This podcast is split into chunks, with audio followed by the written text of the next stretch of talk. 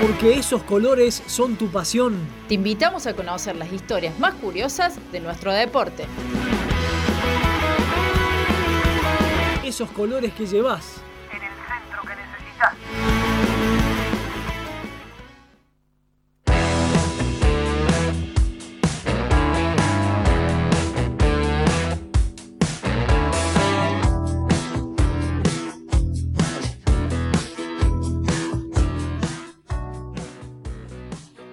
Volvemos al centro que necesitas después de la música y estamos en esos colores que llevas. Hoy vamos a hablar de colores, vamos al momento de la pasión.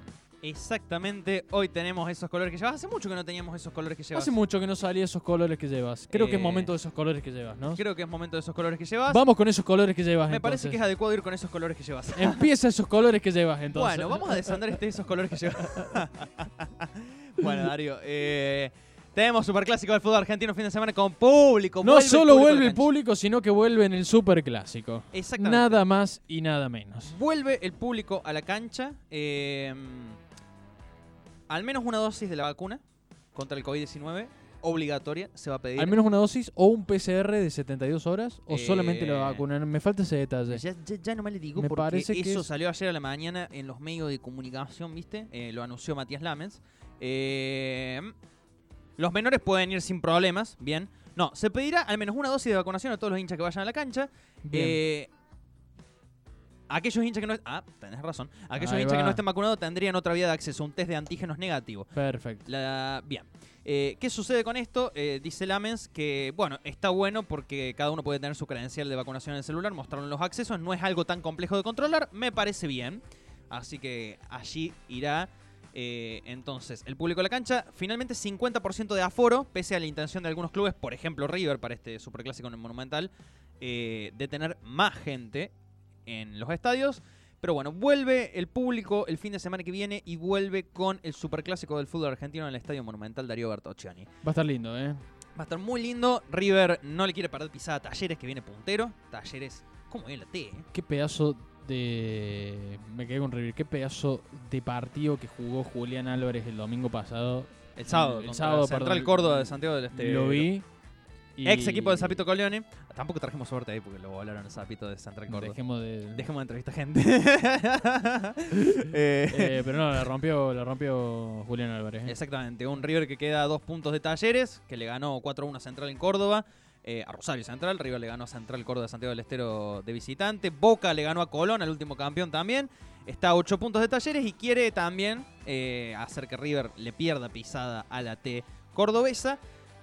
Vamos a ir eh, con goles históricos del Superclásico. Me gusta, me gusta la propuesta. de la- de la- Simple. de la vida reciente. Tampoco nos vamos a extender demasiado, tampoco nos vamos a ir a viejas épocas. Vamos a apelar un poco a la memoria vintage, pero el vintage Acá nomás. 2006, el vintage eh, más reciente inclusive. Nos vamos al 99, pero por un hecho muy específico. Tenemos 2017, 6 y tenemos 2012. Bueno, ¿Eh? ¿Más o menos le parecen esos años? me gusta, me gusta. ¿Por Vamos dónde arrancamos? Vamos a arrancar con el local. Bien. Porque River juega de local, vamos a arrancar con el local. Y vamos a arrancar con lo local. ¿eh? Valga la redundancia. Yo le voy a buscar. A ver, a ver, a ver, a ver, a ver, a ver, a ver. eh, las formaciones de este día. Si es que me sale en algún lado. Ah, tiene que estar. A ver. Torneo Apertura 1999. Dario Bartocciani. A ver, Google, busque. Vamos, Google, porque después vamos a hablar de Google. Sí, bueno. 17 de octubre del 99, fecha 11 de la apertura. Jugaba River con Roberto Bonano, Gustavo Lombardi, Roberto Trota, Mario Yepes, Diego Placente, Marcelo Escudero, Leonardo Astrada, el Pipa Gancedo, Pablo César Aymar, Javier Saviola y Juan Pablo Ángel. Dirigía técnicamente Ramón Díaz. Boca con Oscar Córdoba. Traverso, Jorge Bermúdez, Walter Samuel, el Vasco arroba, arrobarruen, arroba Barruen, arroba Barrena. Uy, no le ibas a ir el Vasco. El Vasco, el, ya sabemos El Vasco.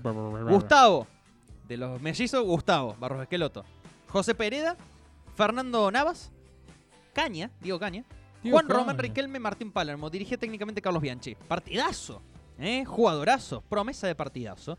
Y a los 38 minutos del primer tiempo, el payito, El payo. el payito, el payasito como también se le dice, Pablito César Aymar, marca el mejor gol de su carrera en River No sé si será uno de los mejores goles de su carrera, seguramente, por la importancia. Además, un superclásico, estallada la cancha. Pero para quien vaya a escuchar el relato, recuerdes la emboquillada famosa que hace Pablito Aymar desde el costado derecho del Monumental. Y Dario, ¿lo tenés ahí? El relato de Marcelo River, Araujo. River 2, Boca 0, apertura del año 1999. El como- segundo lo hace Juan Pablo Ángel en el segundo tiempo. Claro, este, exactamente. Pero acá vamos a recordar, eh, como bien marcabas vos, el partido en el que había convertido a Aymar en otro... No, no había convertido en No un sé, superclásico. creo que fue su primer gol en el Superclásico. Ah, está, está. eh, Tenía esa duda. Bueno, Sí. vamos a recordar entonces aquel gol de El Payito Aymar que lo relataban más o menos así. A ver. Gancedo, Aymar, Escudero. Ángel en la media luna, cerca de él está el jugador Saviola. Lombardi, bien hecha para el capitán. Este es el negro, sigue el negro. Saviola está en posición adelantada, por eso no se la dio. Que bien para Aymar. Allí está Aymar, allí Aymar. ¡Aymar! Qué ¡Gol! ¡Gol! ¡Gol! Qué golazo. gol, Qué pedazo de gol. ¡Gol! ¡Gol!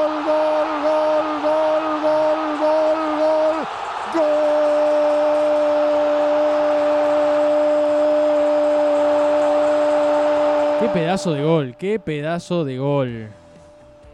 Golazo del Payito. Señor, golazo del El Payito. señor gol. Señor gol. Eh... Espere que voy a cambiar para donde iba la mano y voy a cambiar por otro. Está bien, haz lo que Eh, quieras. ¿eh? Bueno, golazo del Payito Aymar, por supuesto lo recordamos por Río Cuartense. Por Eh, supuesto, no podía no, podía no estar. No podía ser de otra manera. Eh, un Payito Aymar que allí está sentado al lado de Scaloni en la selección argentina y también coordinando Pieza- la juvenil. Pieza fundamental de la escaloneta. Exactamente. Pasamos ahora del otro lado de la vereda, nos vamos a la boca. Bueno, dale. No nos vamos a la boca porque no vamos a hablar de la bombonera, pero nos vamos al club de la boca, por supuesto, que es Boca Juniors. Bien. ¿eh? Y vamos a recordar. Le vamos a recordar. eh, un golazo de Tevez. Bien. Torneo argentino 2016-2017. Boca podía quedar en la punta si le ganaba River en el Monumental. Un 11-12 de diciembre, mucho calor. Sí. Partidazo. Me acuerdo de este partido. Partidazo en el Monumental. Boca sí. empieza ganando 1 a 0 con gol de, Walt, gol de Walter Bow. ¡Ay! ¡Qué trabado que estoy en, este, en esta sección! Walter Bow. Walter Bow. Bow. Walter Bow. Eh, golazo de Walter Bow. Eh, empata River con gol de Driussi. Lo da vuelta River con gol de Alario. 4-2 terminó este partido, ¿no? Exactamente, iba ganando River 2 a 1 en el primer tiempo. Y después lo empata Tevez con una mala salida de batalla que aprovecha Sí. Tevez. Sí, sí. 2 a 2 el partido, 35, 36 minutos del segundo tiempo. Carlos Tevez mete un pedazo de gol que vos quedás desde este lado, siendo hincha de River, quedás de este lado diciendo, no podés hacer otra cosa que decir, fa, qué pedazo de gol que nos hizo. ¿Querés que lo escuchemos? Lo escuchamos, después Boca terminaba ganando 4 a 2 con gol de Centurión en el el último. juego. En lo alto iba y ganaba Bentancur. Aquí la quiere Centurión. Bentancur, Míralo a Centurión. Míralo a Centurión. Arrancó Centurión. Y ahora Pavón, Pavón libre, Tevez, libre, Tevez, libre, Tevez, libre, Tevez. Qué pedazo de gol. ¡Eh! Golazo. Con palo incluido. Golazo. No llegaba ni de arquero junto, igual. Gol. Bueno, Tevez besándose el escudo, saliendo a festejar por todo el Monumental, obviamente. Gol. Dirigía a Guillermo todavía. Carlitos. Dirigía a Guillermo a Boca Dirigía a todavía. Guillermo, exactamente. Exactamente. Eh, bueno, golazo de Tevez. A partir de ahí estuvo como 500 días y pico puntero Boca. Nunca más salió de, de la punta de los siguientes torneos. Eh, hasta determinado momento. hasta el- Consolidó el- la, consolidó la punta ahí. Claro, hasta el inicio de otro. eh, pero estuvo puntero hasta lo que terminó ese campeonato, que fue campeón. Después otro más, que creo que fue bicampeón, Guillermo ahí, antes de la final de Madrid. Y bueno, después pierde punto. 500 días, más de un año y pico. Sí, ah, o sí, sea, un año y pico puntero. declive. Un año y pico puntero. Yo después ahora le voy a traer, vamos a otra vez a este lado de la vereda, vamos a River Plate. Bien. Este partido es uno de los mejores superclásicos que yo recuerdo y cuento a modo personal, es el primer superclásico que recuerdo. Porque esto fue post Mundial del 2006, de Claro. Alemania 2006, y fue el, el primer superclásico que yo vi conscientemente en mi vida viendo fútbol. Partidazo de... Me pararía y me aplaudi- aplaudiría a mi ídolo de la infancia, el señor Fernando Daniel Belucci. Venía reciente de Newells, con las rastas, con la 8. Sí, sí. Y en 10 fechas se ganó la capitanía de River, un equipo dirigido por Pasarela. Pelucci. Por. Daniel Pasarela dirigía técnicamente a River. La Volpe recién agarraba Boca después de que el Coco Basile se fue a la selección argentina. Y la Volpe agarra y choca la. La choca la Ferrari porque después ese es el campeonato que Boca termina perdiendo. El tricampeonato en la final contra Estudiantes de La Plata. Claro, sí. Que pudo, sí. tuvo como dos match points en las últimas dos fechas contra Belgrano de Córdoba y Lanús. No puede salir campeón y después pierde la final que iba ganando contra Estudiantes de esa apertura 2006. Fecha 10 jugaban River y Boca en el Monumental. River gana 3 a 1 con un golazo de taco el primero de Pipiti Wine con centro de Belucci. El segundo gol también de Wine es un golazo, el que vamos a escuchar, con una gran asistencia de Belucci. El tercero también asistencia de Belucci y define Tecla Farias. Había empatado Boca transitoriamente con gol de Rodrigo Palacio, que le tiró por arriba, igual que en una final conocida, pero en este caso sí fue gol. Eh, vamos a escuchar El destrozo que hizo Higuaín. Vamos a escuchar el destroce que hizo Higuaín que dejó tirado a Aldo Bobadilla, quien era el arquero paraguayo de Boca en ese momento. La pierde Boca en la mitad de la Nasuti. cancha. Miren la contra que Nasuti, se arma. Libre. Belucci, libre Belucci, libre Belucci. Se viene arriba, a ver en qué termina, a ver en qué termina. Sigue Belucci. A ver en qué termina, en qué termina, en qué termina, en qué termina, en qué termina, en qué termina, en qué termina, en qué termina, en qué termina, en qué termina. Gol. ¡Qué golazo!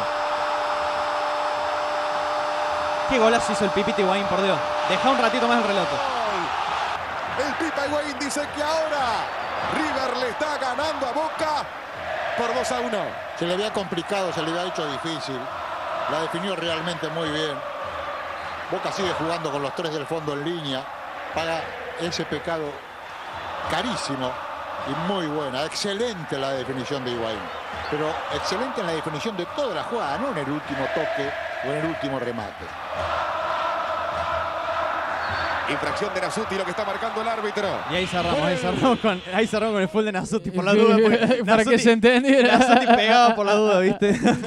Nasuti pegaba y después preguntaba, ¿viste? Sí, sí, sí, sí. Lusenhoff era el otro central de ese partido de River. Lucen como que terminó en taller, bueno, y en estudiante Río Cuarto. Dos colorados de marcadores centrales. Quiero. Bueno, eh, no por nada, obviamente, ¿no? Pero es un, es un dato a tener en cuenta. Fede Domínguez jugaba. Fede Domínguez salió lesionado, eh, el hermano de Eduardo Domínguez. Claro, salió lesionado apenas empezó el partido y entró a Belairas en ese partido. ¿Eh? Gran jugador Matías Belairas. Después Sí. se perdió. Bueno, esto quiero resaltar que Pepite Wayne es un jugadorazo de, la, de su madre. eh, que fue el mundo lamentablemente ha subvalorado de una manera, pero lo han matado los memes en las redes sociales. Pero esta, esta definición de Pepite Wayne te demuestra la clase de jugador que es. Sí. Es más, después de este torneo se va al Real Madrid, hace el 9 del Real Madrid, o sea, vamos. Y eh, cerramos con un golazo de un jugador que actualmente juega en Boca y quizás juegue el Superclásico el domingo. Y ya tiene experiencia de buenos Superclásicos en el Estadio Monumental. En realidad en este partido lo terminan echando después. Pero esto es una falta que hace Nacho Fernández a lo de Young Xavi Alonso, final del Mundial 2010. Sí. Patada karateca. Nacho Fernández le pone una en, la- en el pecho a Cardona. Expulsado Nacho Fernández en el primer tiempo. Tiro libre para Boca. Sí. Si lo quiere meter, lo mete. Ya. Ah, lo, lo, lo largamos nomás. Mételo, mételo, mételo. Tiro libre para Cardona. Lo 0 a largamos, 0 el partido. largamos el tiro libre para Cardona entonces. Exactamente. Bueno, entonces, eh, a ver, Cardona se prepara para el tiro libre. Está el superclásico del fútbol argentino. El Superclásico va a 0 Va a 0. Cardona para pegarle. Va Cardona. También se metió Benedetto en la conversación, pero le va a pegar el 10. Tiro libre para Boca. Ahí va. Cardona para darle. Cardona. Cántalo, cántalo, cántalo, cántalo, cántalo, cántalo. Ni 20 cántalo, arqueros juntos, ni cántalo, 20 cántalo, Germán Lux juntos llegaban a esa pelota. La Riquelmio. Sí, golazo. Colombiano, sí, el colombiano. que Qué pedazo de gol. Después- River 0. El gol. Ese partido lo empata River con gol de un golazo de Poncio de afuera del área. Y, Ah, este es el gol de Ponce, este clásico. y en la jugada siguiente, eh, Pablo Pérez le pone una gran pelota a Nathan Nández que hace el 2 a 1 y Boca termina ganando en el Estadio Monumental. En el segundo tiempo lo echan mal a Cardona porque fue mal expulsado por Pitana en ese partido por un supuesto codazo en Enzo Pérez, que no fue tal codazo. Sí. Y después hay otros codazos que no ven y yo no lo puedo creer. Pero bueno, un poquito para repasar esta previa de Superclásico con cuatro golazos, dos de River, dos de Boca para eh, vivir la previa de lo que va a ser el regreso del público al fútbol argentino, por lo menos en Liga Profesional, y este Superclásico que se viene. ¡Pálpito, Darío Bertoccioni! Ah, volvemos a esa. ¡Eh! Eh, ya no, no estaba acostumbrado a esto. Mal. Eh, a ver, pálpito. ¿Usted qué? ¿Neutral? Soy neutral. Eh, me animo a. Para cómo la, la batalianeta viene. Se vio la batelaneta, ocho partidos, no perdió todavía. Viene bien, ¿eh? Y River viene bien. Viene en alza. Viene en alza. Son partidos distintos estos. Son partidos aparte. Yo me animo un un 1-1. No, no, me voy a, la- me voy a poner tibio. La, la- voy a hacer la de Alberto Fernández. 0-0. Ah, te- tuviste más tibio que yo. Puedo decir que. no, no, no, no, quiero que me justifique el. No, partido trabadísimo. Tra- Vos decís que va a estar jodido. La batalloneta no va a querer perder. No. Bien. Y Estamos de acuerdo con y eso. River, Y si cuando, ganas, y cuando un equipo a River se le cierra un poco atrás, no lo, hay veces que no lo puede sacar adelante y la presión de un superclásico con público. No es lo Super mismo- clásico. Con Escúchame, no es lo mismo jugar con público que sin público, ¿eh? No, no. Yo vi muchos errores defensivos este fin de semana de salidas de equipos saliendo jugando, pero Groseros. garraf- groseros, garrafales. Busque, busca después el gol de Gimnasia del Plata que le hace al 2 Sí. el gol que Arsenal le hace a Lanús, eh, bizarro. O sea, ya llega al punto de lo bizarro de la defensa. Me parece que los equipos no van a jugar igual con público que sin público. ¿Vos decís, podían salir jugando? Con público no sé si salir Para mí va a haber muchos nerviosos, no sé. Atensado.